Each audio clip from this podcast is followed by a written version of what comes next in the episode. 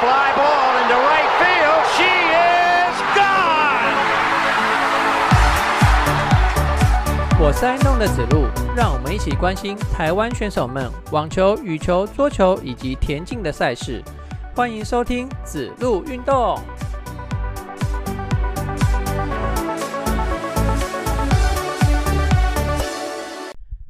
欢迎收听子路运动第三十三集节目，我是爱弄的子路。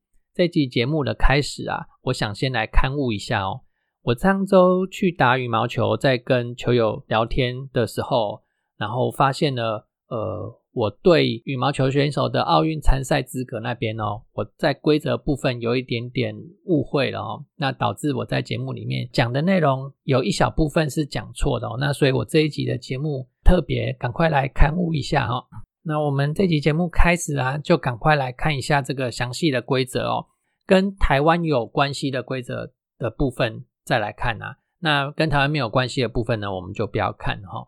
首先是这样子的哈，就是按照奥运的积分，先把每个国家都安排一个名额进去，然后总共有三十五个名额这样子。那另外其实是三十六啦，另外一个第三十六个名额是要给那个主办国的。然后，所以有三十五个名额，在国家不重叠的状况下，也就是说，每个国家的第一名哦，你都有机会可以去参赛。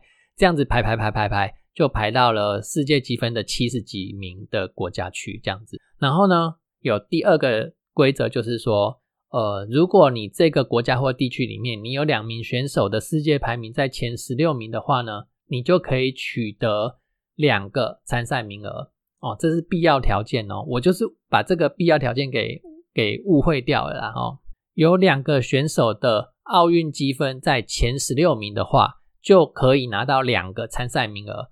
这是单打哦，就是男单跟女单这两个单打项目的规则哦。我们就来看一下台湾目前的状况哦。在男单方面呢，台湾目前排名第一的是周天成啊，他的奥运积分排名是第十三名，然后。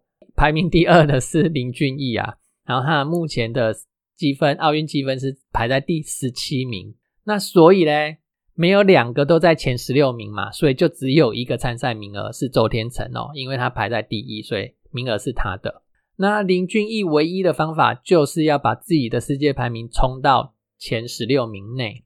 那他现在在第十七名，所以他只要再过一名，他就有机会可以去打奥运了哈。然后目前的第十六名是中国的翁宏阳啊，翁宏阳他再怎么样，他都几乎他已经没有机会可以参加奥运了，因为他前面就有两个中国的选手了，而且他离第二的那个中国选手差了两万多分哦，所以对翁宏阳来讲，他几乎好了。我们不是要讲翁宏阳，好，林俊逸跟翁宏阳的分数哦，奥运的积分差了两千多分而已哦，跟第十三名的周天成呢，也只有差大概五千分左右哦。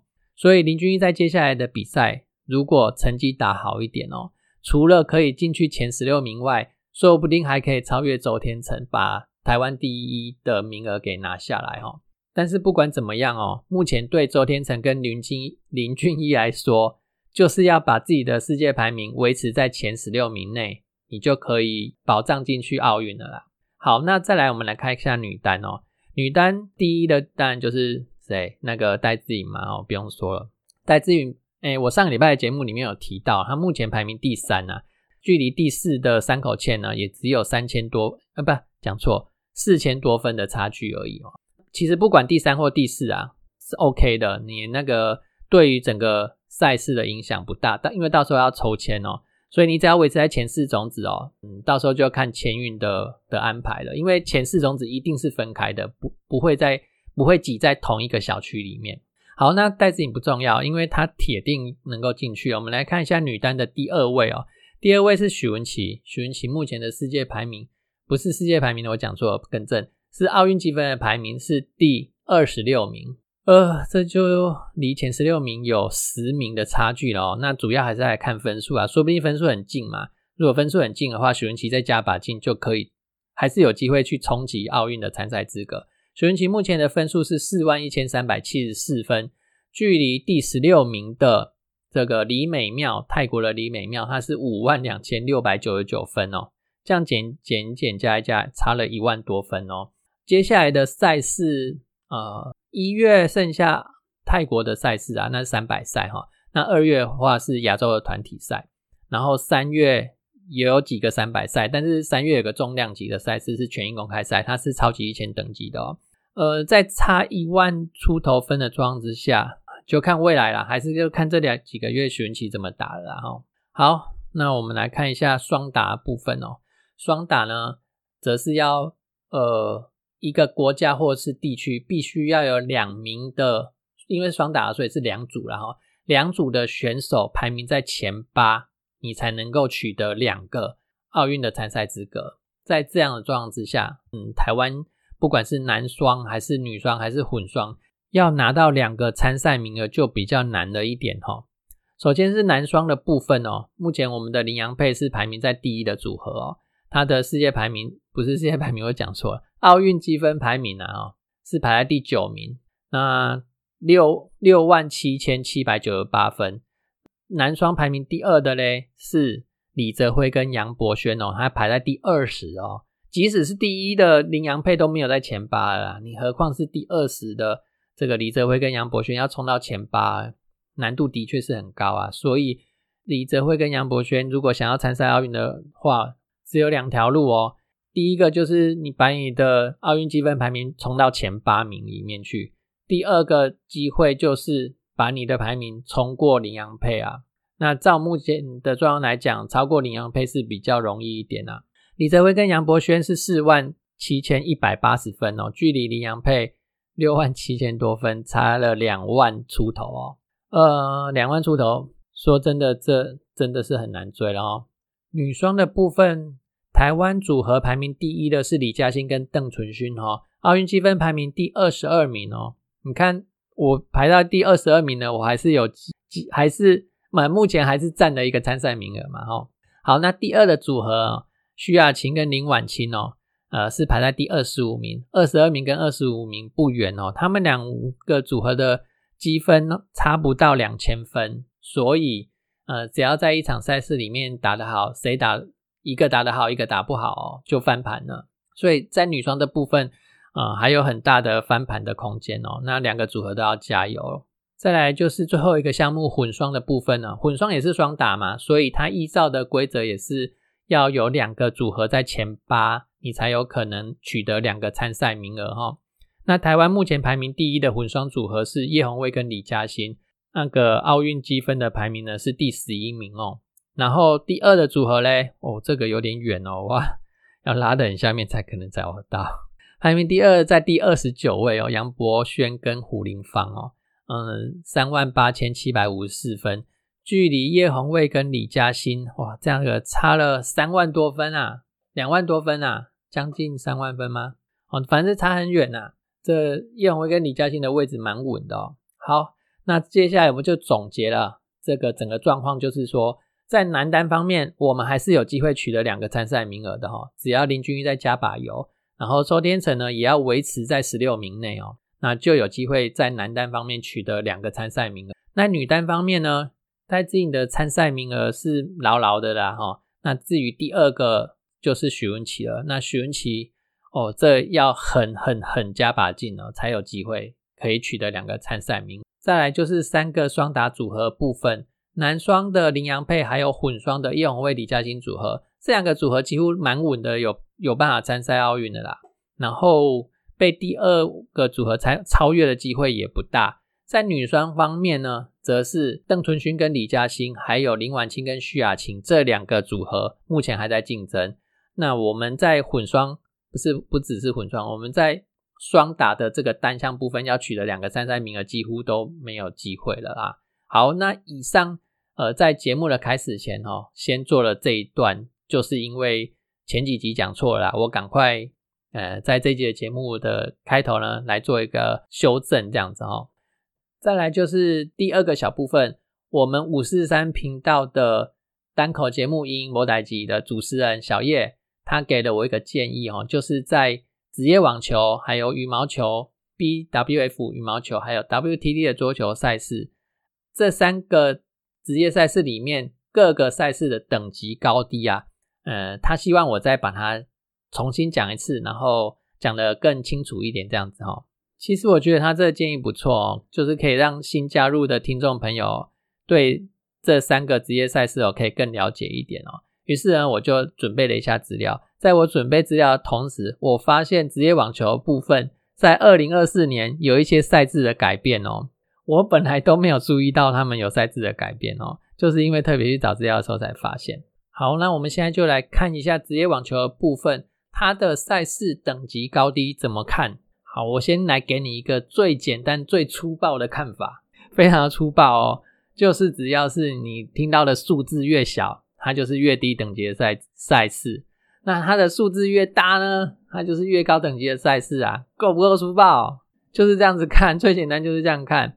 那因为职业网球，呃，它有点有点复杂哦，因为它不但又分男子跟女子，在男子里面呢又分了不同的阶层，然后女子里面也有不同的阶层哦，所以它就有点复杂了。可能是因为，因为我我从国中的时候开始打网球，我就很习惯看这些东西了，所以我。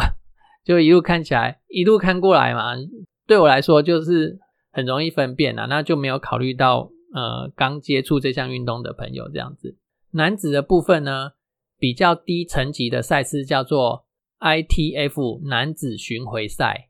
那在 ITF 的男子巡回赛里面，分为 M 十五等级跟 M 二十五等级，只有这两个等级而已。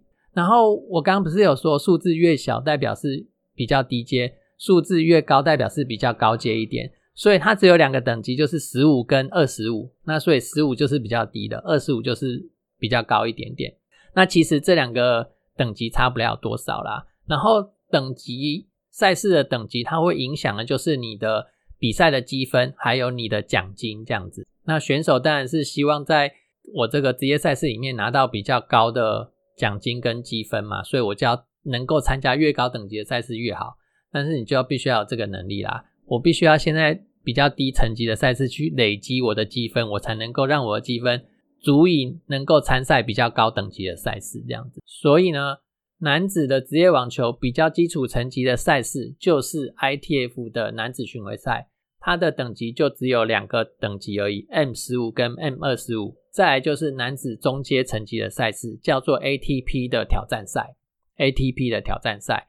那在 ATP 的挑战赛里面呢，它的层级分为 M 五十、M 七十五、M 一百、M 一百二十五，还有 M 一百七十五这五个层级一样哦。你数字越小，代表我的赛事奖金、赛事积分都比较低一点。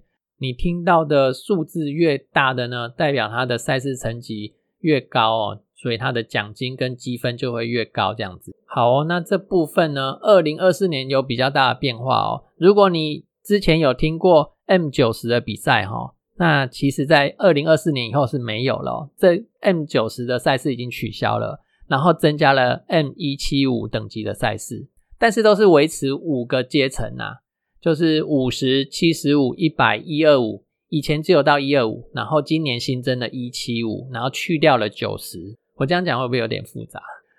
接下来呢，我们来看一下男子职业网球最高层级的赛事，它叫做 ATP 的巡回赛。ATP 的巡回赛里面分的层级是两百五十层级，你看哦，两百五比刚刚的 ATP 挑战赛的一七五又更大了嘛，哈，所以你会听到那个数字是慢慢慢慢的一直变大哦，哈，两百五十层级，然后五百的等级，接下来。原本有个七百五，那在二零二四年把七百五拿掉了，所以没有七百五了。然后在五百之后就直接跳到一千，那一千之后呢，就直接跳到今年谢淑薇刚拿到大满贯冠军的这个两千层级的赛事。然后年终赛跟团体赛部分呢，我都不放在这边讲哦，我们全部都讲个人赛的部分啊。哈，好，总结。男子网球比较基础层级的部分呢，叫做 ITF 巡回赛，分成 N 十五跟 N 二十五等级。然后在男子中阶的赛事呢，它叫做 ATP 的挑战赛。然后它里面有五个等级，哈，是五十七十五、一百、一百二十五跟一百七十五。在男子高阶的赛事叫做 ATP 的巡回赛，然后它分为两百五、五百、一千跟两千。好，那这边归纳完了以后，我们来看一下女子的部分。女子的部分就没有跟男子一样分成三个层级哦，基础、中阶跟高阶。女子的部分只有两个层级而已，它就是基础层级跟高阶的等级。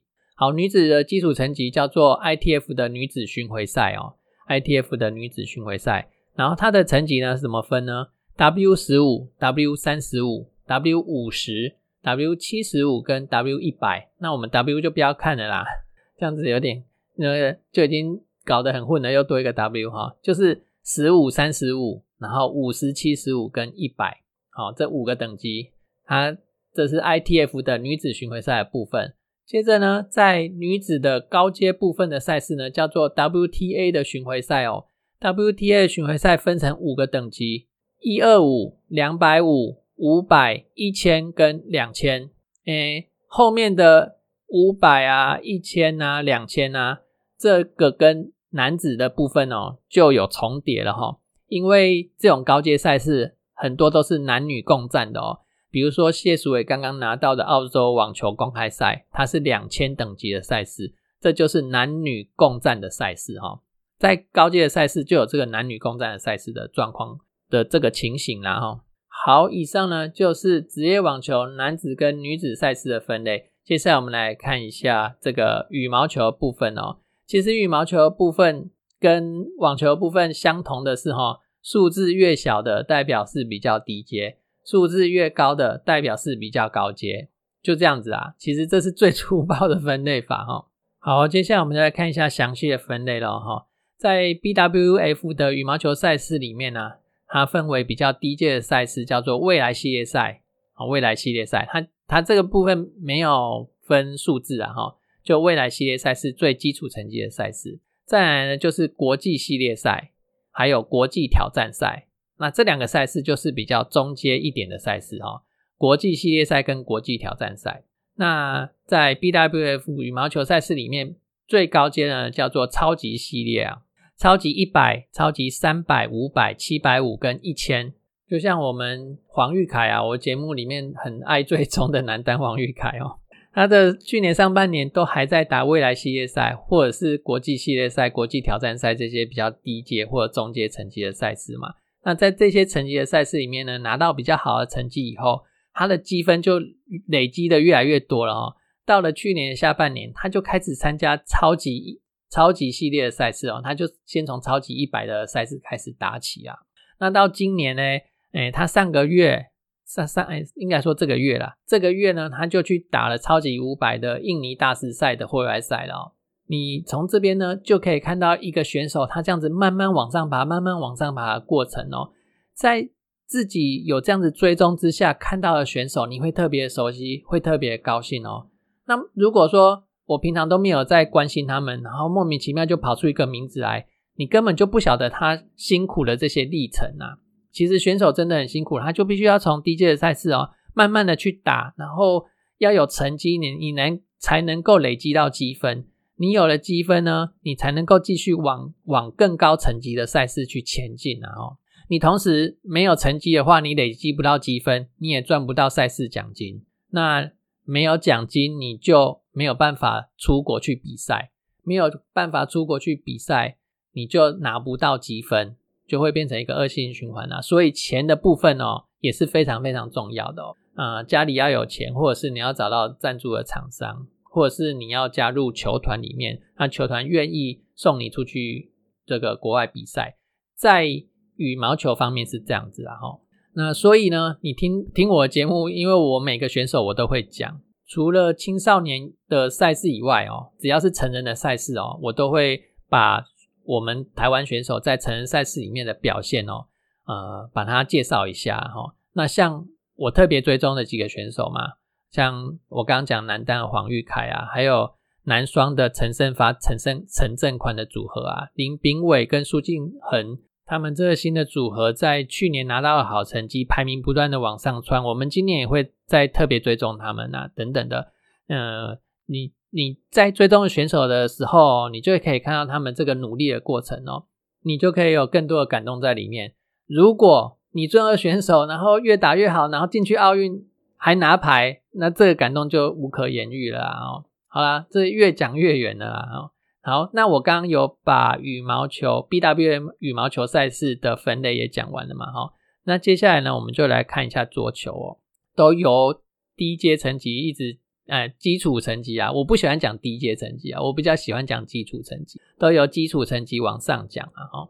那这个 WTT 的职 WTT 的职业桌球，它是职业桌球吗？哎，其实我不晓得它算不算职业桌球，哎，好像也算了哈，就是 WTT 的桌球赛哦。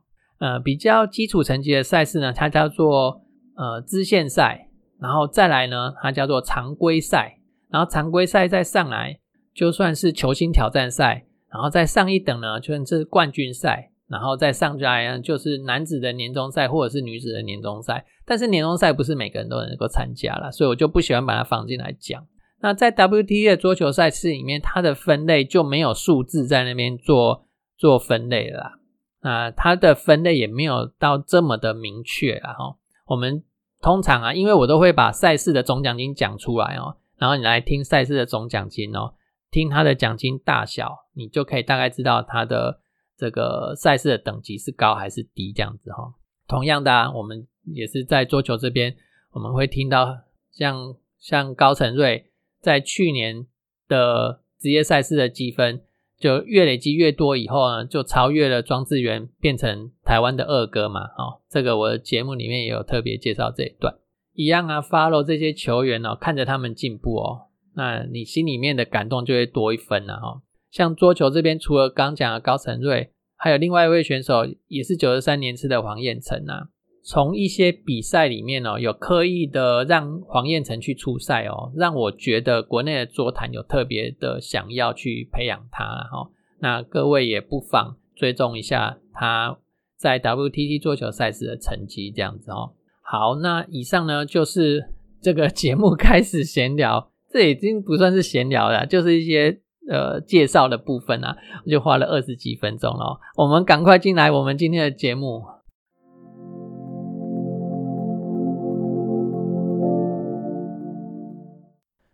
我们从职业网球的部分来出发哦。上个礼拜参加职业网球的男子选手部分呢，首先是土耳其的安塔利亚站林秉辰，再来呢是突尼西亚的莫拉斯提尔站伊邦硕、陈威林还有苏玉祥，他们总共有四个人参哎参赛初赛啊，参赛跟初赛都一样的哈，四个人初赛，很可惜四个人都没有办法通过户外赛的考验，不管是单打还是双打哦。都在户外赛的时候就止步了哈。那这边特别 highlight 一下伊邦硕，伊邦硕在去年取得不错的成绩哦。那今年呢，他一直到一月的第四周才开始打这个职业赛事哦。那接下来我们还是可以锁定一下伊邦硕了哈，看他今年呢有没有办法维持维持住去年的成绩啊。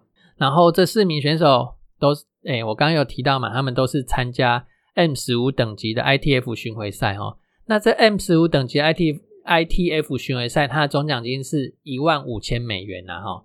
然后你听这个总奖金一万五千美元，你就知道赛事的等级会稍微低一点哦。这样子，好，那为什么这一周呢，只有他们四位的男子选手出赛呢？那其他的选手，比如说许玉秀、吴东林、曾俊欣，他们跑去哪里了呢？哦，因为啊，二月的这个是几号啊？三号跟四号哦，在。台北市立网球中心的室内球场要举行 Davis Cup，就是台维斯杯啊。因为有这个台维斯杯的关系啊，所以台湾总共有五位选手要备战台维斯杯哦。这五位选手分别是曾俊欣、吴东林、许玉修、黄崇豪，还有庄吉生。其实去年的台维斯杯也是这五名选手啦哈。所以大家诶听到台维斯杯的赛事哦，听这五名选手应该也是不不是听第一次了哈。好，那我们这次的台维斯杯呢，厉害咯哈，这厉害咯。我们的 我们这是诶，这什么世界组哦？我们是在世界组的资格赛哦，不是以以往的什么呃亚大区哦，亚洲大洋区哦。我们这是世界组，所以世界组遇到的对手哦，就会是世界级的对手了哈。我们这次的对手是法国队哦，法国队，法国很强哦，法国有。男单世界排名第十九的曼纳利洛，好，这都中文译名了哈。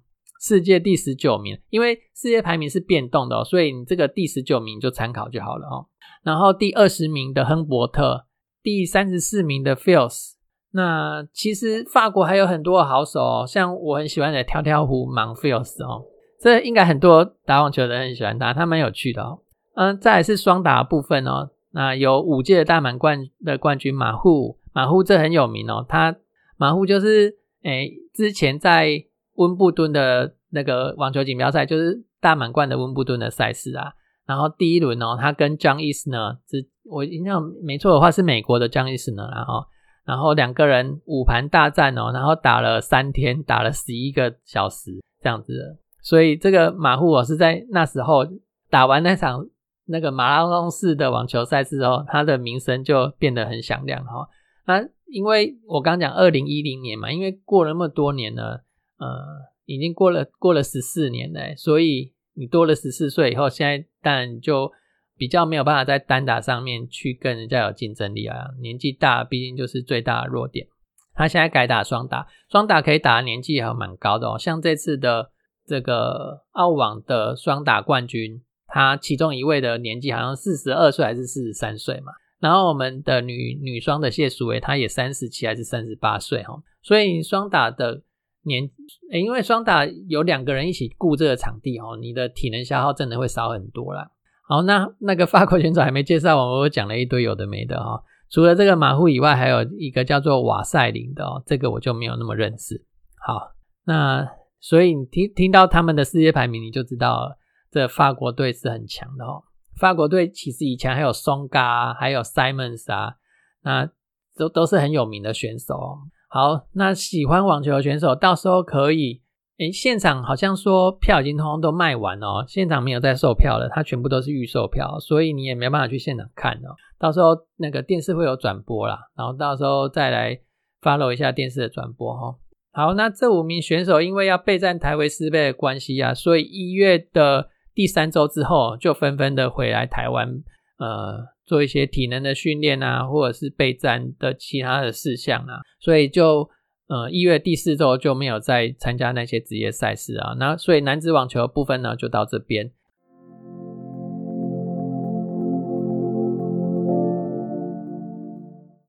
接着呢，我们再来看一下女子网球部分哦。女子选手上周参加等级最高、成绩最好的人是谢淑薇，她在澳洲网球公开赛。的女双拿到了冠军，混双也拿到了冠军哈。女双呢是她的第七座女双冠军呐，那混双呢则是她的第一座混双冠军。这样子，她的冠军宝座加起来有八座了，相当的可怕。台湾选手的第一人。好，然后另外两位选手，我先把另外两位选手的成绩也讲一下，再来回头来讲谢淑薇哈。嗯，另外两位选手是。吴方贤哦，他也是打到，他也是去打澳洲网球公开赛的双打了哈，他止步在第三轮。然后另外一位选手张浩詹浩晴呢，他则是止步在第二轮。然后他们三位选手都是参加澳洲网球公开赛的女双哦。好，那我们回来看看一下谢淑薇哦哈，其实谢淑薇丰功伟业，报章杂志里面都有提到啊。我们先来看一下他的奖金部分啊，这个澳洲网球公开赛。它的总奖金是多少钱呢？八千六百五十万澳币，澳币跟台币好像是二十一比一啊。然后你再把八千六百五十万澳币去乘以二十一，看看就是它的台币了。这样乘出来，我不晓得是多少钱哦。我我要讲的就是说，我刚刚在讲男子选手的部分，不是有讲一个 N 十五等级的。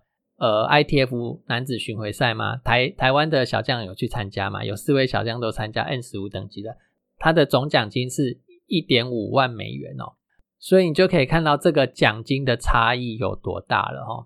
这个网球的部分呢，嗯，如果你打得好的话，你可以获得奖金真的是非常非常的多啊，所以就会吸引全世界各地很多的体育好手、运动好手啊，都去学网球、打网球。但是你要打出成绩也真的是很不容易啊！你听我节目，我节目两年多了哈，你这样子听下来，看有多少台湾选手能够，我们不要讲高阶赛事，我们就讲说中阶赛事就好了。比如说男子的呃 ATP 挑战赛，台湾有多少选手能够在中阶的男子 ATP 挑战赛这一段区间里面存活着。然后女子呢，女子因为没有中阶的赛事，女子至少也要在五十到一百中间等级的赛事这边存活着哈。你看有多少选手可以在在这些赛事里面拿到好成绩哦？其实真的很难的哈。那更遑论谢淑薇这次在澳洲网球公开赛里面拿到的这两个冠军了。然后媒体有说，这两个冠军加起来总奖金，呃，将近一千万台币哦。真的有那么多吗？因为媒体里面讲的这些数字都是未扣税的数字，你扣完税以后就没有那么多了。澳洲我有去查，我有去查，如果我的资料没有查错的话，是澳洲要扣四十七趴的税率，诶所以你几乎是砍半哦。那如果我资料有错的话，如果听众朋友你有更正确的资料，欢迎你提供给我。然后我查到的资料是四十七趴的税，了哈所以这个将近一千万的台币，然后再扣掉四十七万，再扣掉四十七趴的税率哦，才是谢淑薇真的可以拿到的钱呐。嗯，羡慕他拿的多，你必须要先跟他一样的努力才行，你才有资格去羡慕啦。如果呃没有跟他一样的这些付出的话，这些羡慕都是多余的哈。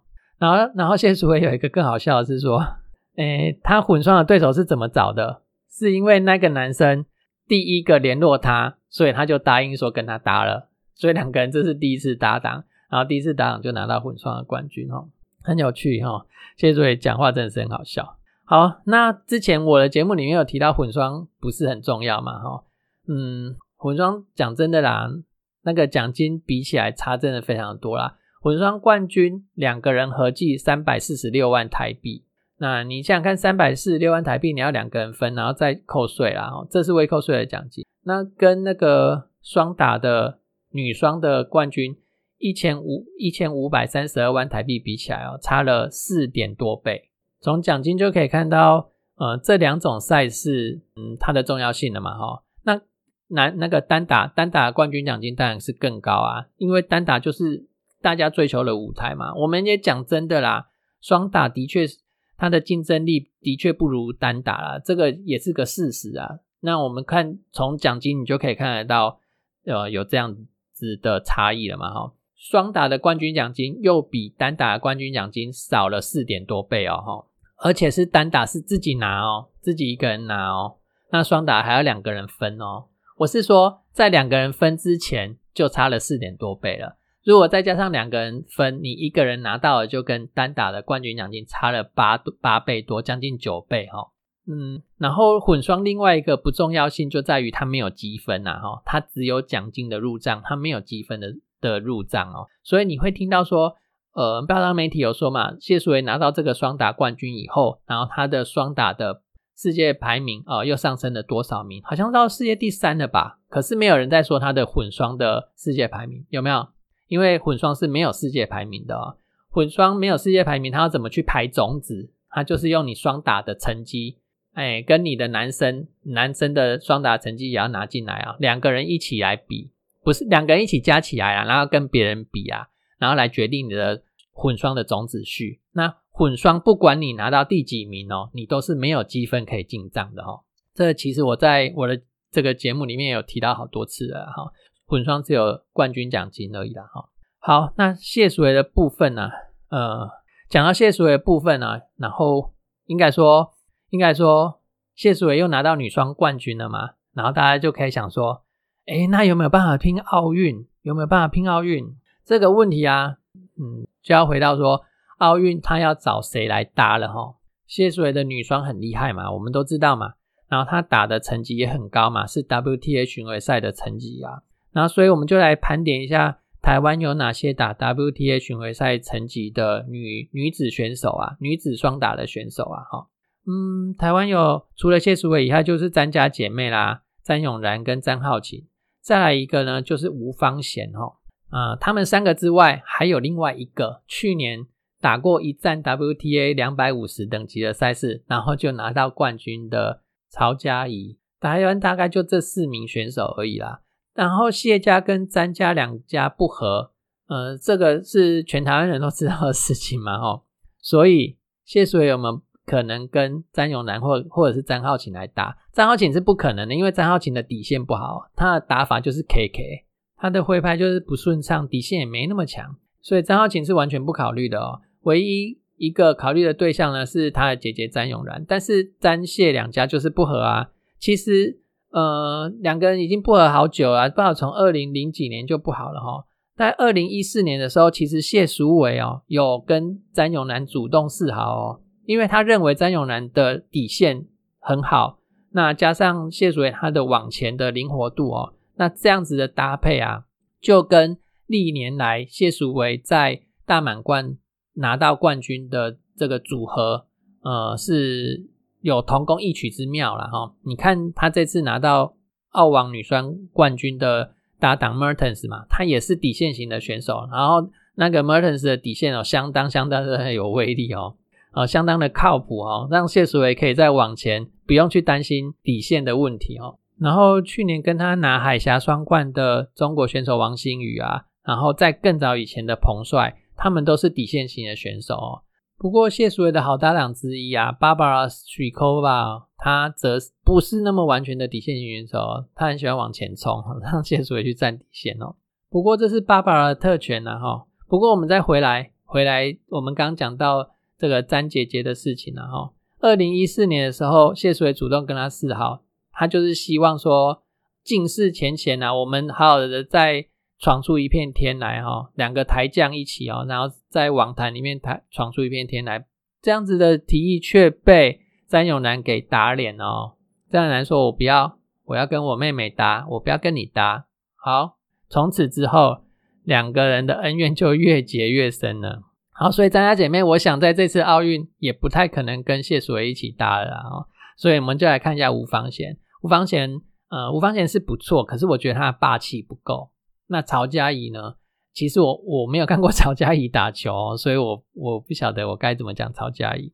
嗯，我在我节目里面有特别提过梁恩硕，我是觉得梁恩硕是一个不错的选择。梁恩硕的底线够稳，然后他除了稳以外哦，也是呃很有力道。然后差的是经验，差的是策略。经验跟策略则是可以透过比赛里面来去培养，然后加上谢淑媛她是老经验哦。啊，可以提供这个，可以带着啦，可以带着梁恩硕一起打球，然后啊，提供他这些打球的经验跟策略，带着梁恩硕一起成长啊。我觉得这是一个我的想法里面可以的组合，因为从台将里面哦，嗯，好像要再去找另外一个人也很难的哈，在女双方面呢，要再去找另外一个人来跟谢淑薇搭，嗯，真的还真的是找不到哎哈。这是我提供我的看法。那接下来呢，就来看一下这整个情势会怎么样变化了哈。那距离这个奥运也剩下剩下半年而已哦，看看我们的网协哦还能够做出什么样的事情来哦。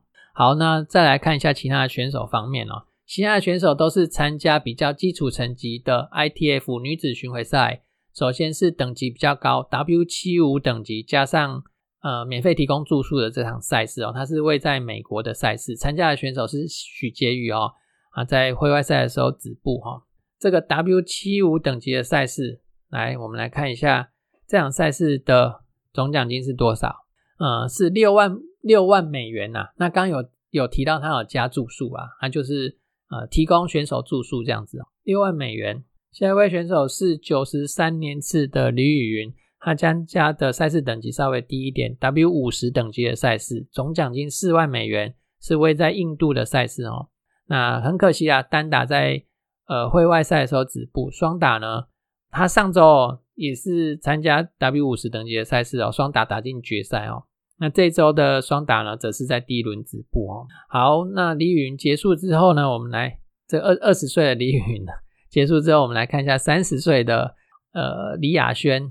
呃，还没三十啊，他快要了啦哈。他参加的赛事呢，又是等级在低一点，W 三五等级哦。他总奖金是二点五万美元哦，位在法国的赛事哦。他只有打单打而已哦，单打有打进去到八强哦哈，算是不错的成绩喽。好，以上呢就是女子选手上周的赛事。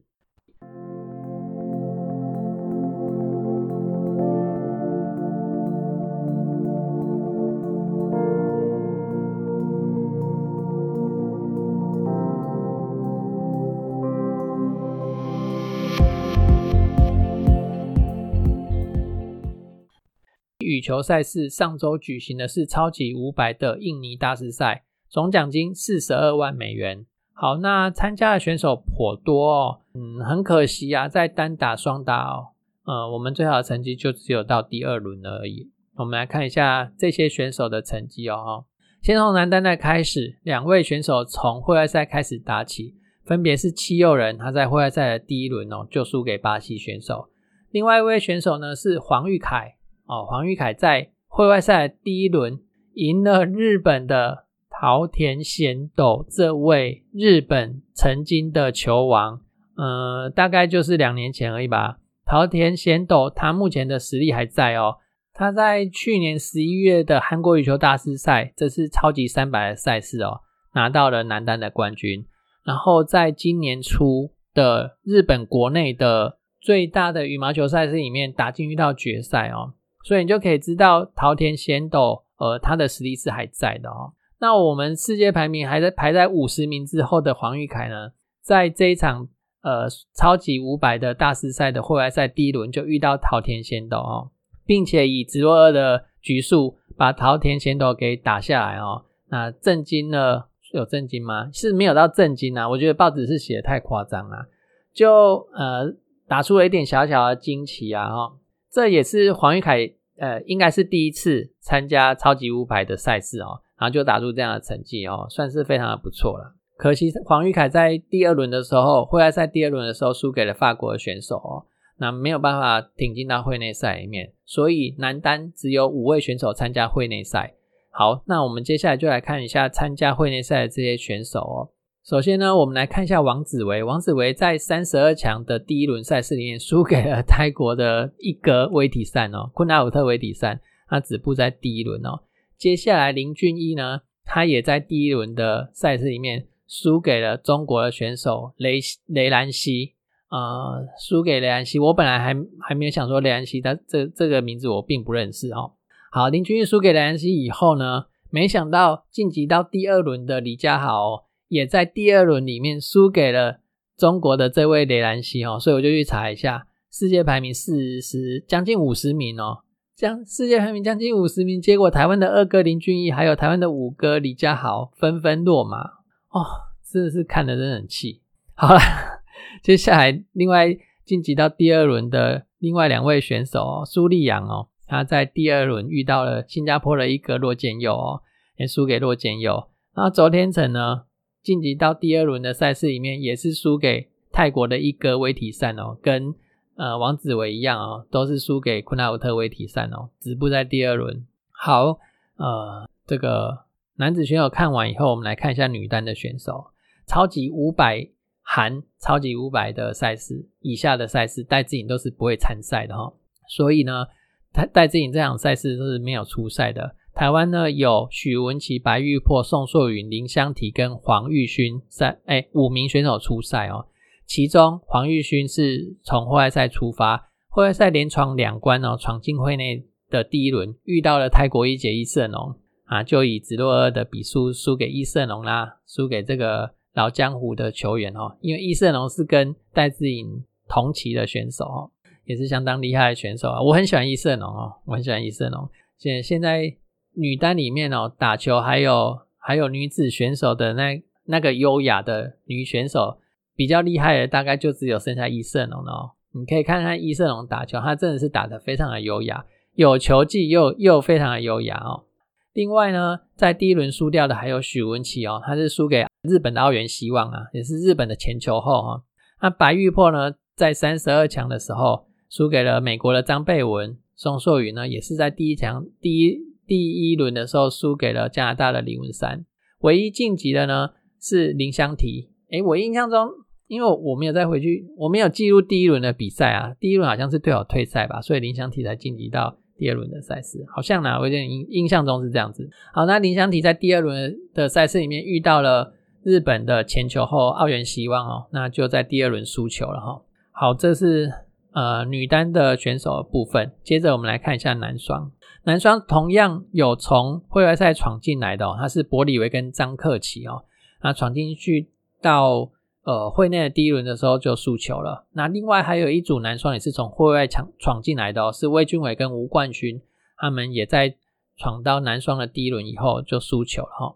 好，那这两个从会外赛晋级的组合讲完以后呢，啊，另外有三个组合，呃，李泽辉跟杨博轩在第一轮的时候输给了第三种子的印尼双阿组合哈。好了，你输给第三种子也就罢了，人家厉害嘛哈。李方生跟李方志输给第二种子瑞典的组合，好啦，那这真的是遇到种子选手，签运真的是很不好啊。那签运比较好的是羊肉炉的组合哈，他在第一轮赛事遇到了日本的组合古贺辉跟斋藤太一哈。那虽然古贺辉跟斋藤太一不是种子选手啦，那其实也是呃算是蛮顶尖的选手哈。那羊肉炉跟他们也是打了好几次啊，各有输有赢啊哈。啊，这一次呢，羊肉炉的组合在第一轮就输给了古贺辉跟斋藤太一啊啊，也在第一轮的时候止步。唯一晋级到第二轮的男双组合呢是林洋配，不过林洋配也在第二轮的赛事里面输给非种子的泰国选手通萨跟考萨哦，很可惜没有 没有把握住你的好签运的时候啊，嗯，我没有看赛事啊，所以我不知道到底是他们打不好还是对手打太好。我没有看赛事是呃这超级五百的赛事，我记得艾尔达没有播。呃，艾尔达是从八强才开始播，是不是？反正我我记得前两轮艾尔达都没有播，所以想要看比赛没得看这样子。好，那再来是女双的部分哦，女双也有很多组的台湾选手参赛，总共有六组哈。从会外闯进来的是胡林芳跟林晓敏哦，闯进来以后在第一轮的时候输掉，另外五个组合也都在第一轮的时候输掉，其中林婉清跟徐雅琴输给第三种子那个男。中国的张贤、张淑贤跟郑宇啊，宋硕宇跟于千惠呢，输给了第四种子，也是中国的哈，刘胜书跟谭宁啊。那其他的三个组合呢，就是输给非种子的选手了。李嘉欣跟邓淳勋哦，输给印尼的选手；张金惠跟杨景敦输给丹麦的选手；汪玉巧跟刘巧云呢，也输给美国的选手。很可惜啊，那没有一位，没有一个组合晋级到第二轮去。再来看一下混双。混双有三个组合有报名参赛哦。那我们最强的混双叶红威跟李嘉欣呢退赛了。嗯，这李嘉欣他有打混双，那所以退赛的原因就不是因为李嘉欣哦，就是因为叶红卫了哦。啊，希望叶红卫没有什么伤势才好哦。希望不要有什么伤了。哎，奥运快到，剩下剩下六个月而已哎。反正你们目前的排名够了，退赛也无所谓。那个几乎不会被超越啦。先把你的伤势养好哈，啊，这个这些超级系系列赛事以健康的的前提之下再来出赛哦，不要让自己的伤势扩大，还是要以奥运为优先的哈。杨博轩跟胡林芳是呃混双里面打进去到第二轮的组合哦，在第二轮里面输给了丹麦的选手。那另外还有一个组合是张克奇跟李子珍哦，在第一轮的时候就输掉了。好，以上呢就是超级五百的印尼大师赛。那本周要进行的是超级三百的泰国大师赛哦。那到时候我们再来看一下泰国大师赛台湾选手的成绩哦。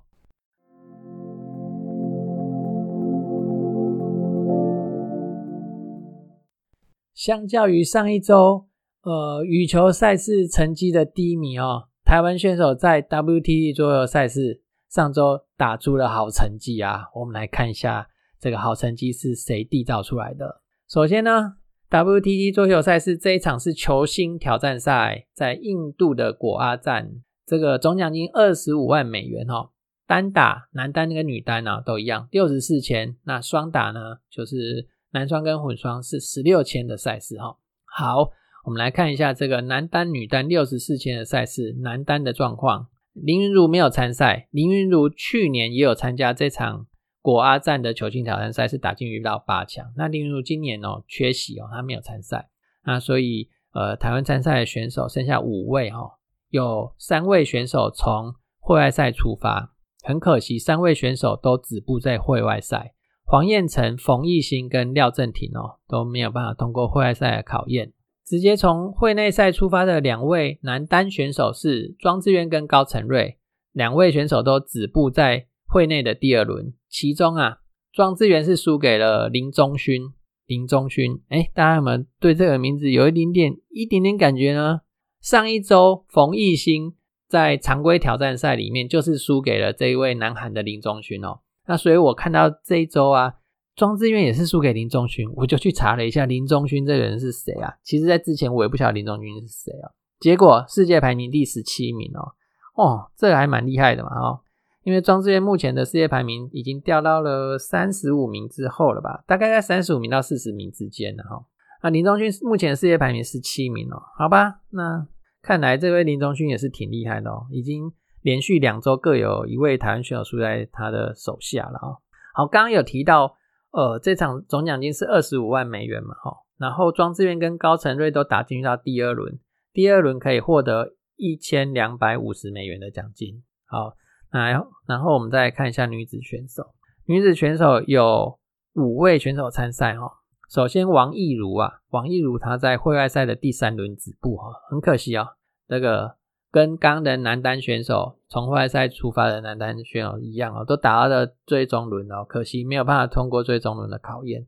然后，另外一位女单选手郑贤子呢，则是从会外赛连过三关，然后。打进去到了会内的第二轮，止步在会内第二轮。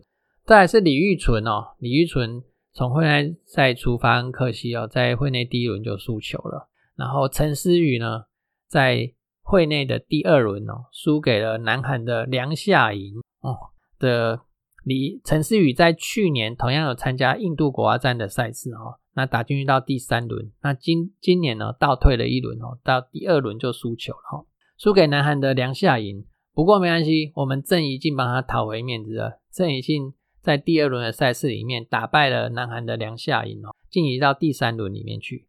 第三轮的赛事再打败地主选手，我忘了他叫什么名字，然后挺进到第四轮、第五轮，然后到第六轮遇到了不，第六轮就是决赛了哦。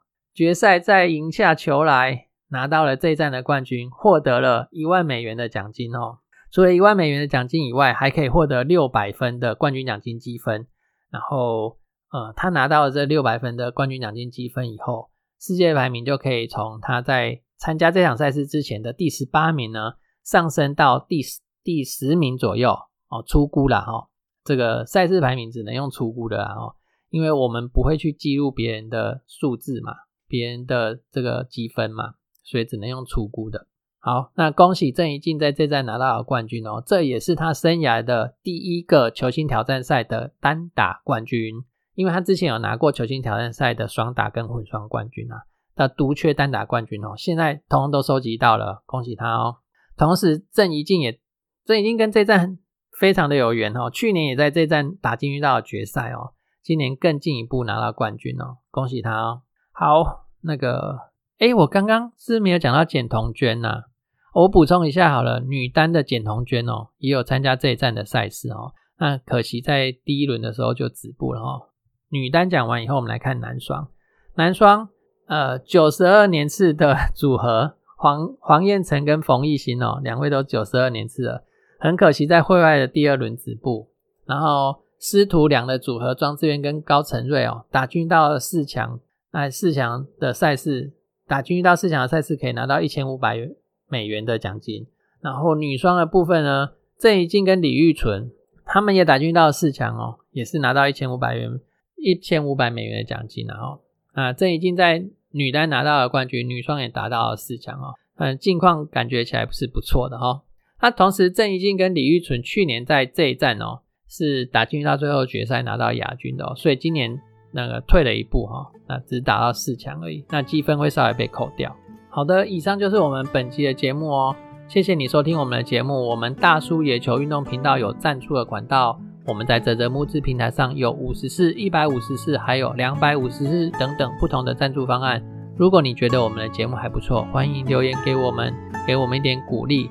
如果你在没有在，如果你暂时没有这样的计划跟打算也没有关系，你的收听就是对我们最大的支持啦。